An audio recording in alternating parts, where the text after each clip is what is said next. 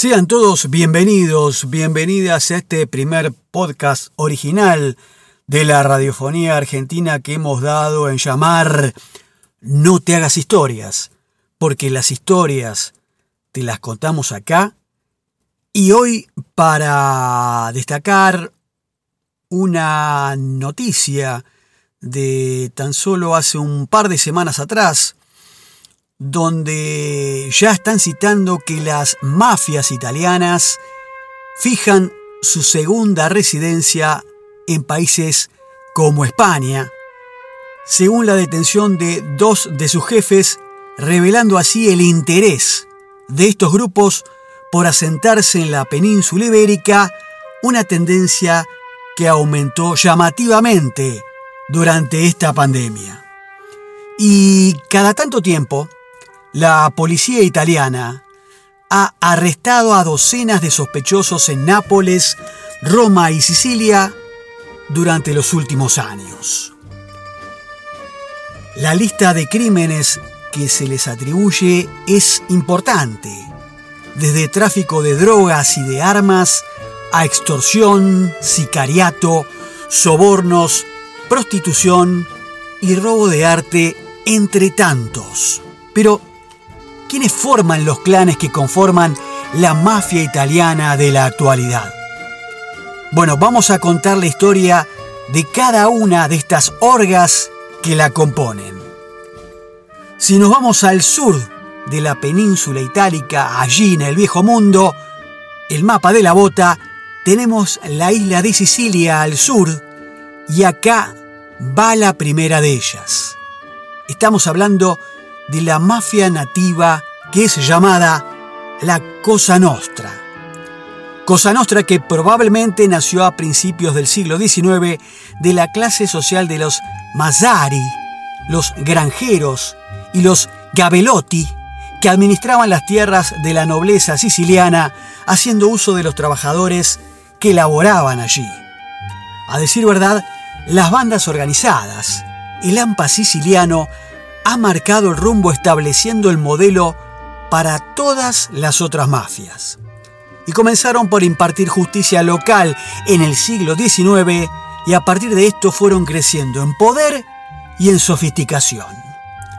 La Cosa Nostra, que significa claramente nuestra cosa en castellano, es considerada la mafia original basada en clanes familiares es famosa por la denominada omertá, que es un código de silencio que muestra esa total lealtad y que a quien no la cumple se le considera un traidor y conlleva la posibilidad de ser torturado o ejecutado. Y transgredir esto puede incluso deparar castigos a familias enteras. Sus miembros siguen hoy dirimiendo disputas en cuanto a negocios, socavando la autoridad de la justicia y el poder judicial italiano. Pero muchos sicilianos los odian por el famoso pizzo, que es una forma de extorsión a los comerciantes locales por parte de esta mafia y por lo general bajo coacción y que también se le llama protección. La Cosa Nostra ganó notoriedad en el país de Disney. Sí, en Estados Unidos al copar barrios y volverse una fuerza del crimen organizado en ciudades como Chicago y Nueva York. Se constituyó así la mafia italiana por excelencia. Acumuló muchísimo poder lucrando con el alcohol durante los años de la prohibición, la época de la llamada ley seca en la década del año o de los años 20 del siglo pasado. Hoy, el core, el centro del negocio de la Cosa Nostra, es el tráfico de heroína. Y aunque el FBI ha reconocido que el sindicato del crimen en Estados Unidos poco tiene que ver con los clanes en Italia, si mencionas a la mafia, a muchos les vendrá a la mente la trilogía fílmica, cuando no, basada en el famoso bestseller del libro de Mario Puzo, el Padrino, dirigida por Francis Ford Coppola y el protagónico de Marlon Brando y Al Pacino. El vocablo mafia se deriva del adjetivo siciliano mafioso, que se puede traducir como arrogante pero también audaz, y suele asociarse de manera errónea a cualquier pandilla dedicada al crimen. Algunos clanes de la mafia italiana operan de manera global en todo el orbe, sí, en todo el mundo, y compiten con otras como la rusa o Bratva, la tríada china y la albana, entre otras. Y algunas veces estas bandas coordinan sus crímenes y hasta comparten el botín. Además, la Cosa Nostra suele buscar infiltrarse en la política, no solo en Italia, sino también en los Estados Unidos.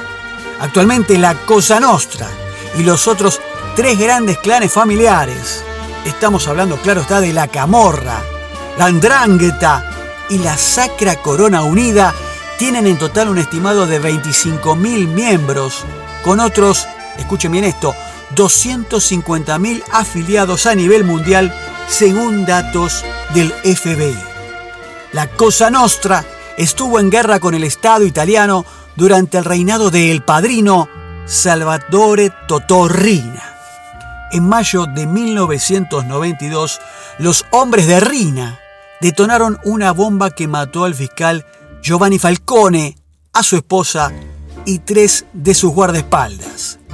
Hecho llevado a cabo por orden, claro está, de Salvatore Rina, con un atentado que llevaron a cabo Giovanni Brusca y Nino Gioie, donde estallaron, atención con este dato, mil kilos de explosivos colocados bajo la autopista.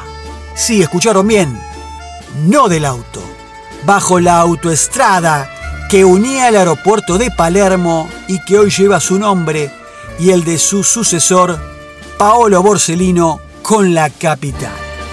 Dos meses después, sus hombres volvieron a atacar y asesinaron al reemplazante del juez Falcone y a cinco de sus guardaespaldas con otra bomba.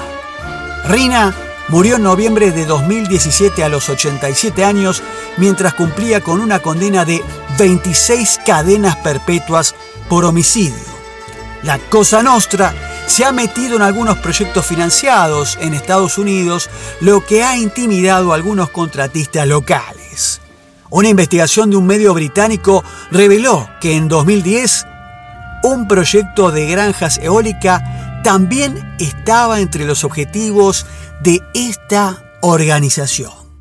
Pero el pueblo de Sicilia, la gente de Sicilia, ha luchado contra la Cosa Nostra con perseverancia. Y existe un grupo antimafia llamado Libera Terra, que coordina nuevos negocios incluidos hoteles con el dinero y las propiedades embargados a la camorra. Otros señalan que también en estos tiempos están extorsionando a los refugios ocupados por migrantes en Sicilia. Pero algunas pandillas de estos migrantes están compitiendo con la mafia en temas como por ejemplo la prostitución. A esto se le suma que la policía ha puesto a la mafia bajo una enorme presión. Vamos con la orga número 2, la mafia napolitana, la camorra.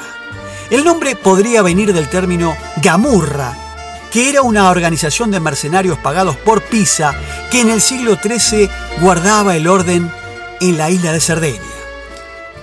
Otra relación puede ser por la indumentaria de tales mercenarios que portaban una chaqueta corta, típica del Renacimiento, llamada precisamente gamurra. Y otra que data del 1700, que por documentos oficiales del Reino de Nápoles se explica que gamorra o camorra deriva del término latín camerarius, que sería traducido al español como tesorero, y que era el nombre que ya se daba a la tasa, o sea, al peaje que había que pagar como impuesto en los lugares de juego de azar por el riesgo de riñas. Se calcula que unas 4.500 personas pertenecen a los clanes de la Camorra en Nápoles y Caserta, en el suroeste del país. Por extensión, el término camorrero ha pasado a ser sinónimo de matón o de pendenciero, y es así que en español camorra significa riña o pendencia. Su principal negocio es el tráfico de drogas y sus métodos son de verdad brutales. También se financian con extorsiones a las constructoras, a las empresas de eliminación de residuos tóxicos y de la industria textil. Y sus objetivos incluyen talleres en las que se fabrican imitaciones de artículos de marcas italianas de lujo.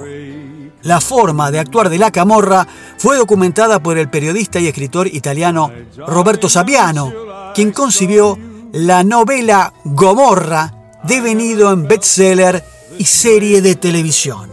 Actualmente Saviano vive con la protección constante de guardaespaldas después de recibir varias amenazas de muerte. En una entrevista con la cadena yankee NBS, Saviano explicó que la camorra y la andrangheta eran menos jerárquicas que la Cosa Nostra, pero más poderosas, con líderes más jóvenes y con mucha más sangre. La camorra ha llegado hasta España, como dijimos al principio, y sus principales bases permanecen en los barrios pobres de Nápoles, Scampia y Escondigliano. Aunque la violencia de lo que ha sido escenario la ciudad de Ostia, un suburbio pobre de Roma, también fue relacionada con la camorra. Otro costado importante de la mafia napolitana son las mujeres. Sí, las mujeres juegan un papel muy importante ya que son mensajeras, contadoras y encargadas de los pagos a los miembros de esta mafia. Vamos ahora con la orga número 3, la mafia calabresa o la andrangheta. Calabria, región ubicada en la punta y el empeine de la bota que es el mapa de Italia, queda cerca de Sicilia y la Andrangheta fue originalmente una escisión o una rama de la Cosa Nostra. Su nombre viene del griego Andragatia, que significa coraje y lealtad. El FBI estima que los miembros de la mafia calabresa son cerca de 6.000 y tiene su sede en una de las regiones más pobres del país. El grupo se apalanca en el tráfico de cocaína y fuentes señalan que tiene relación directa con organizaciones criminales de México y de Colombia. Se le reconoce porque controla hasta un 80% del tráfico de cocaína en Europa y se señala su presencia en los escenarios del crimen en Turín y en el norte de Italia. La brutalidad de la Andrangheta quedó demostrada en 2007 en la ciudad alemana de Duisburg cuando seis italianos señalados de pertenecer a bandas mafiosas fueron asesinados y sus cuerpos encontrados dentro de baúles de varios autos cerca de una trattoria o un restaurante italiano. Y este grupo criminal también está acusado de desviar fondos oficiales destinados a migrantes que viven en las calles de varias localidades de Calabria. Vamos con la última de estas organizaciones y es la mafia pulesa o la Sacra Corona Unida, que es la más joven, ya que data de 1981 y es el más pequeño de los grupos mafiosos de Italia y se lo conoce entonces con este nombre, la Sacra Corona Unida, que tiene su sede en la región de Apulia, en el sur del país. El nombre de esta organización, fuertemente ligada a la religiosidad popular, se compone de tres palabras sacra, sagrada, porque cuando se afilia un nuevo miembro de la organización, este es bautizado o consagrado como un sacramento religioso. Corona, porque debido a que en las procesiones religiosas se utiliza el rosario. Y unita o unida, tal como son unidos y fuertes los eslabones de una cadena. De acuerdo al FBI, a esta organización pertenecen 2.000 miembros especializados en tareas como contrabando de cigarros, estupefacientes y armas, así como la trata de personas. Apulia es una entrada natural para el comercio ilegal de los países de los Balcanes. Se cree que muchos de los clanes de esta región tienen estrechos vínculos con las bandas criminales de los países satélites de la ex Unión Soviética que conforman hoy Europa del Este y fueron, como vimos, las acciones de estos tres principales clanes los que hicieron que la mafia italiana sea conocida en todo el mundo. Para terminar, podemos citar que películas como Buenos Muchachos, Scarface, Los Intocables, El Irlandés o series televisivas de streaming como Peaky Blinders o la épica serie altamente recomendable como Los Soprano, que hoy se emite por HBO, y otras tantas basadas en grandes libros de muchísima venta de autores como ya nombrado Roberto Saviano, Caso Gomorra o La Banda de los Niños y el famoso Omertá de Mario Puzo. Bien, amigos, amigas, hemos transitado otra entrega de este podcast de No Te Historias, hoy con el origen y la fama de la famosa mafia italiana. Nos encontramos en nuestra próxima entrega. Un saludo, nos escuchamos. Chao.